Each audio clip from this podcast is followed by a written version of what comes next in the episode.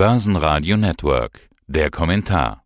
Mein Name ist Wolfgang Habermeier. Ich bin Eigentümer und Geschäftsführer der Firma Merito Financial Solutions. Wir sind eine lizenzierte Wertpapierfirma und konzentrieren uns auf die Beratung institutioneller Kunden.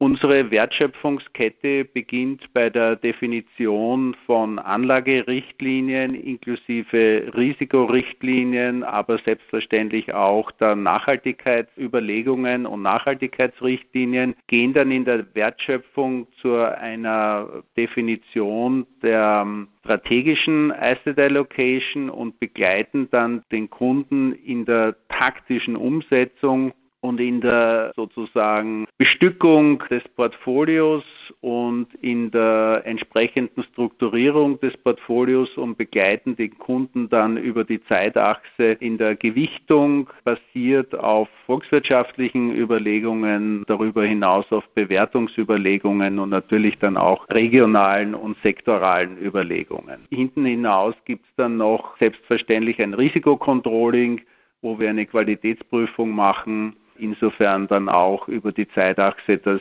Portfolio gut evaluieren können. Also alles mit dabei. Wir können also über alles sprechen, auch über das große Ganze und damit möchte ich eigentlich ganz gerne einsteigen. Die Rallye an den Börsen, die wir gesehen haben, gerade in Richtung Ende des Jahres hin 2021, die scheint inzwischen so ein kleines bisschen vorbei. Der deutsche DAX, der schafft es nicht mehr wirklich über die 16.000. An der Wall Street scheint auch etwas die Luft raus. Herr Habermeier, liegt da gerade eine Korrektur in der Luft? In der Gemengelage, in der wir uns bewegen, ist es nicht verwunderlich, dass Informationen am Markt verarbeitet werden wollen. Und es gibt eben so viele Unwägbarkeiten, nicht nur durch die Pandemie, durch das Virus, durch die Omikron-Variante, sondern äh, darüber hinaus Ungewissheiten, wie sich Krankheitsbilder weiter verändern, in welchem Ausmaß Spitalskapazitäten ausgenützt werden und so weiter. Wir haben darüber hinaus, wie Sie wissen, auch geopolitische Themen, nicht nur in Europa, sondern auch in Asien und global. Also es gibt viele Themen. Wir haben hohe Inflationsraten. Wir haben heute auch wieder die deutsche Inflationsrate gemeldet bekommen in einem sozusagen neuen Höchstmaß. Also jetzt dann auch abwägend die Frage, wie die Notenbanken darauf reagieren, sowohl in den USA als auch hier in Europa. Wir haben die offenen Fragen, wie die Fiskalpakete weiter geschnürt werden und aufrecht bleiben oder eben dann doch nicht. Also es gibt sehr, sehr viele Fragen in der Luft und zu beantworten. Und in diesem Zusammenhang sind wir nun einmal in einer unsicheren Phase, aber ich würde deswegen nicht in einen Pessimismus verfallen. Okay, bleiben wir trotzdem mal beim Thema Korrektur, weil sowas wie eine Korrektur, und zwar meine ich damit eine Marktkorrektur, nicht bei einzelnen Sektoren oder bei einzelnen Aktien, sondern tatsächlich so eine Gesamtmarktkorrektur, wäre ja eigentlich auch mal überfällig. Also ohne hier jetzt von Crash oder irgendwelchen pessimistischen Szenarien zu sprechen. Es gab seit dem Corona Crash keine mehr. Zumindest in den gängigen Indizes. Bei Einzelwerten ja, klar. Auch bei den Tech-Werten, also einem gesamten Sektor, sehen wir das gerade so ein bisschen. Aber ansonsten nicht. Also überall ging es mehr oder weniger kontinuierlich bergauf. Ist der Markt vielleicht inzwischen einfach teuer geworden? Dann müsste es ja zu einer Korrektur kommen. Sie wissen, dass wir als Antwort auf die Pandemie eine sehr lockere, eine ultra lockere Geldpolitik sahen und weiterhin sehen. Wir haben darüber hinaus prozyklische Fiskalmaßnahmen gesehen und das ist dann die sozusagen Voraussetzung für sehr, sehr hohe Bewertungen und die haben wir zum Teil gesehen und insofern ist so eine Marktentwicklung nicht verwunderlich. Wir stehen jetzt vor der Situation, wie die Notenbanken mit den hohen Inflationsraten umgehen. Das führt zu Verunsicherung und auch zu entsprechenden Kursanpassungen. Was aber ganz, ganz wesentlich bleiben wird, ist die Gewinneinschätzung und in welchem Ausmaß die Erwartungen erfüllt werden. Und wir haben, weil Sie auf die letzten Quartale Bezug genommen haben, in den letzten Quartalen nicht nur die besonders gute Unterstützung seitens der Geldpolitik und der Fiskalpolitik gesehen, sondern eben auch sehr hohe Gewinne. Solange diese hohen Gewinne anhalten, sind auch höhere Bewertungen gerechtfertigt. Wenn ich Sie aber kurz in den Kontext setzen darf, wir haben, wenn wir die Gewinnerwartungen für die nächsten zwölf Monate berücksichtigen, in der Zwischenzeit Niveaus, global gesprochen, von Bewertungen, die wir auch Ende 2019 hatten. Also alleine nach diesen in Wahrheit geringen Kursbewegungen, die wir jetzt gesehen haben, das waren ja wenige Prozentpunkte, sind wir abermals auf Niveaus wie Ende 19. Und damit ist für mich der Aktienmarkt global jetzt gesprochen intakt und investierbar und eben nicht überteuert klingt, als könnte es so weitergehen. Jetzt haben wir aber doch diese angekündigten Zinsanhebungen, die ja dafür sorgen, dass der Markt schon etwas vorsichtiger geworden ist. Gerade im Tech-Segment haben wir schon gesehen, dass es da auch mal runterging. Sie haben jetzt die Gewinnerwartungen angesprochen. Okay, die Berichtssaison hat erst begonnen. Wir können so viel noch gar nicht zu den offiziellen Statements der Unternehmen sagen. Das wird alles erst in den nächsten Wochen nach und nach passieren. Auch wenn manche schon dran waren. Äh, Scholler Blackman hatte ich beispielsweise gestern im Interview. SAP hat vorab schon Zahlen veröffentlicht und die ersten großen US-Banken waren schon dran gerade bei denen waren es jetzt ja nicht gerade Begeisterungsstürme, die das Ganze ausgelöst hat. Also wird die Berichtssaison, die jetzt läuft, vielleicht ganz besonders wichtig für den Blick auf die Zukunft? Wir haben mit Sicherheit besonders wichtige Quartalszahlen vor uns, wie Sie richtig sagen. Die Berichtssaison hat erst begonnen, aber nicht nur die Zahlen für das vierte Quartal 2021, sondern vor allem die Gewinnerwartungen und Umsatzerwartungen für 2022 werden tatsächlich besonders wichtig. Insofern muss man sehr genau hinsehen, welche Unternehmen, welche Sektoren hier positiv überraschen oder eben umgekehrt enttäuschen. Und daran wird sich auch die Kursentwicklung ausrichten in den kommenden Wochen und Monaten. Sie haben jetzt ein grundsätzlich positives Bild gezeichnet oder zumindest ein optimistisches Bild.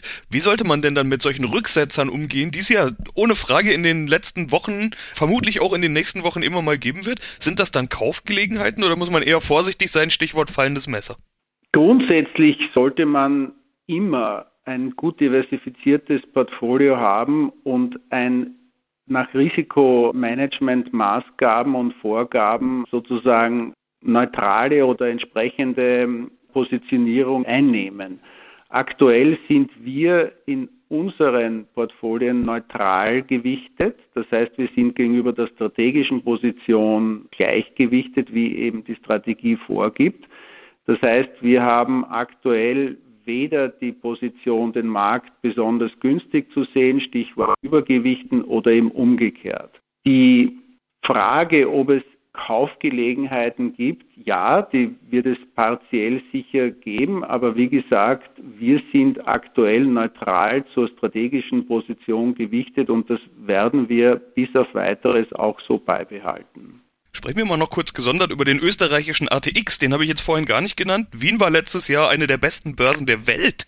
Plus 40 Prozent hat der ATX gemacht. Dort scheint es ja irgendwie auch so mehr oder weniger weiterzugehen im Gegensatz zu USA oder Deutschland. Also ich habe mal geschaut, in den letzten vier Wochen sind nochmal rund 5 Prozent dazu gekommen im ATX. Muss hier nach so einer Rallye auch mal eine Korrektur her? Also muss da irgendwo mal durchgeatmet werden? Oder würden Sie sagen, der Markt muss gar nichts? Im ATX haben wir im vergangenen Jahr gewissermaßen Aufholeffekte gesehen, wie Sie erwähnt hatten, mit besonders hohen Jahresergebnissen. Wenn Sie es allerdings in den Kontext setzen zu Ende 2019 oder Ende 2018, dann hat der ATX in dem Sinn keine besonders hohe Performance gezeigt. Wenn Sie das vergleichen mit dem Weltindex, liegt er immer noch in beiden Zeitfenstern hinten. Also insofern ist das Potenzial intakt. Darüber hinaus hat der ATX eine günstige Kursgewinnbewertung, ein Kursgewinnverhältnis von aktuell unter 11. Auch an der Stelle der Vergleich mit der Vorpandemie-Zeit 2019 ist es sozusagen auf gleichem Niveau. Also sehe hier keine großen Gefahren von Rücksetzern. Selbstverständlich kann sich aber ein ATX nicht dem Weltgeschehen entziehen. Und wenn die globalen Märkte Rücksetzer zeigen oder Korrektur zeigen, wird sich der ATX dem Geschehen nicht entziehen können, wie gesagt. Wie kann man sich denn als Anleger verhalten in so einer Situation? Ein großer Trend unter Anlegern sind ja ETF, also Exchange Traded Funds, einfache Investitionen in beispielsweise einen der großen Indizes, häufig über Sparpläne. Gerade unter den wahnsinnig vielen neuen Anlegern der letzten zwei Jahre, die überall hinzugekommen sind, ist das besonders beliebt. Also, dass gerade über Sparpläne regelmäßig neue Gelder in die Indizes fließen und da dann eben in die großen Werte, die die Indizes tragen. Gerade in den USA sind es ja nur eine Handvoll ganz große Aktien Aktien, die da dann meistens für die Performance sorgen. Ich habe in den letzten Tagen immer schon mal den Satz gehört, die großen Mega-Caps sind jetzt sowas wie ein sicherer Hafen. Sehen Sie das eigentlich auch so? Wir haben viele offene Fragen der weiteren konjunkturellen Entwicklung, natürlich im Wesentlichen abhängig von der weiteren Entwicklung der Pandemie, aber nicht nur, sondern wir sehen global auch große Veränderungen struktureller Natur. Wir sehen strukturelle Änderungen in den Lieferketten, die sich zum Teil verkürzen, die zum Teil auch neu zusammengesetzt werden, neue Wertschöpfungsketten. Wir sehen aber auch darüber hinaus einen beschleunigten technologischen Wandel. Und als Anleger all diese Komplexität zu beurteilen, behaupte ich, ist ein Ding der Unmöglichkeit. Das heißt, an der Stelle ist es grundvernünftig, ein global diversifiziertes Portfolio zu kaufen. Und insofern bietet ein ETF die beste Möglichkeit dazu, indem ich beispielsweise ein ETF auf den globalen Weltaktienindex einkaufe und damit sehr gut diversifiziert bin und alle Ereignisse sozusagen abgebildet bekomme. Die Frage der Megacaps, die Sie ansprechen, also diese berühmten fünf, sechs, sieben Technologiekonzerne, die die Gewichtung sozusagen vorgeben und eine hohe Gewichtung in der Zwischenzeit erreicht haben. Wenn ich beispielsweise zitieren darf, dass Apple ein Gewicht in der Zwischenzeit von sieben Prozent hat im Index, dann ist das natürlich exorbitant, aber gleichzeitig muss man auch erkennen, dass diese Unternehmen ein über Jahrzehnte bewährtes Geschäftsmodell haben, die erstklassig geführt sind, strategisch perfekt aufgestellt sind und darüber hinaus eine Kundenbindung erreicht haben, die schon, möchte ich fast sagen, systeminhärent ist. Das heißt, die Kundenbindung ist so gut und so eng, dass diese Ereignisse durch Substitutionseffekte oder durch Innovationen nicht so schnell verändert werden können. Und insofern sind es tatsächlich ich will jetzt nicht sagen sichere Häfen, aber sind es Unternehmen, die jedenfalls ins Portfolio gehören. Als sicheres Zukunftsthema gilt ja auch alles rund um das Thema Nachhaltigkeit und ESG. Sie haben es in Ihrer Vorstellung jetzt gerade explizit genannt, dass Sie sich mit dem Thema ESG auseinandersetzen, wobei das Thema ESG ja von den Firmen her jeder gerade versucht, sich auf die Fahne zu schreiben. Jede Firma versucht gerade irgendwie so grün wie möglich zu erscheinen und so ESG-konform wie möglich zu erscheinen. Lohnt sich denn gerade, sich auf das Thema ESG zu stürzen im Jahr 2022 oder stehen da gerade andere Themen im Fokus? Es ist völlig undenkbar, das Thema Nachhaltigkeit in der Kapitalanlage auszusparen.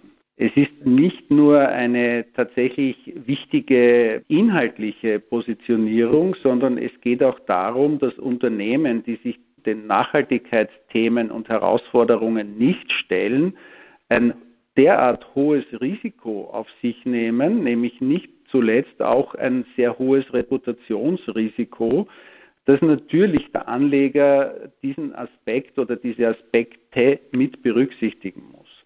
Also selbstverständlich auch im Jahre 2022 ist die Frage, wie sich das einzelne Unternehmen den Nachhaltigkeitskriterien und Herausforderungen stellt, von ganz besonderer Bedeutung.